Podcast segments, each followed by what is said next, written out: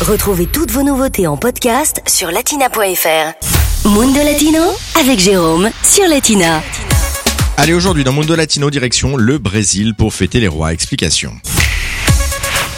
Noël vient tout juste de passer, la nouvelle année vient à peine de débuter et le carnaval n'a pas encore débuté, mais c'est déjà au Brésil euh, l'heure de fêter les rois et pas n'importe quel roi, puisqu'il s'agit des rois mages. Vous savez, Gaspard, Balthazar ou encore Melchior, les trois rois mages venus rendre hommage à Jésus le 25 décembre, au moment de sa naissance. Et bien chaque année, début janvier, tout le Brésil leur rend hommage lors de fêtes. C'est une fête d'origine portugaise qui a été importée au Brésil.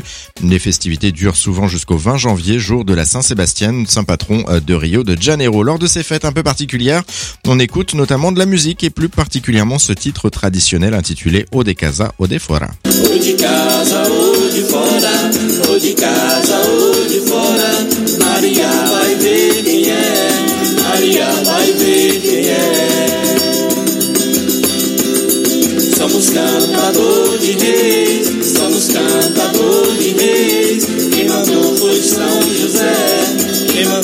São José.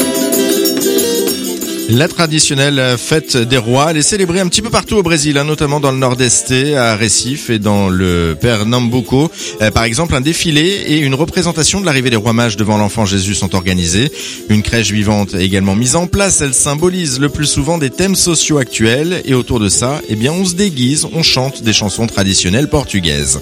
Après les rituels religieux, euh, le temps justement vient à s'amuser avec euh, des kiosques qui sont également installés sur le parvis de l'église pour servir à boire et surtout à manger sur des airs de musique populaire.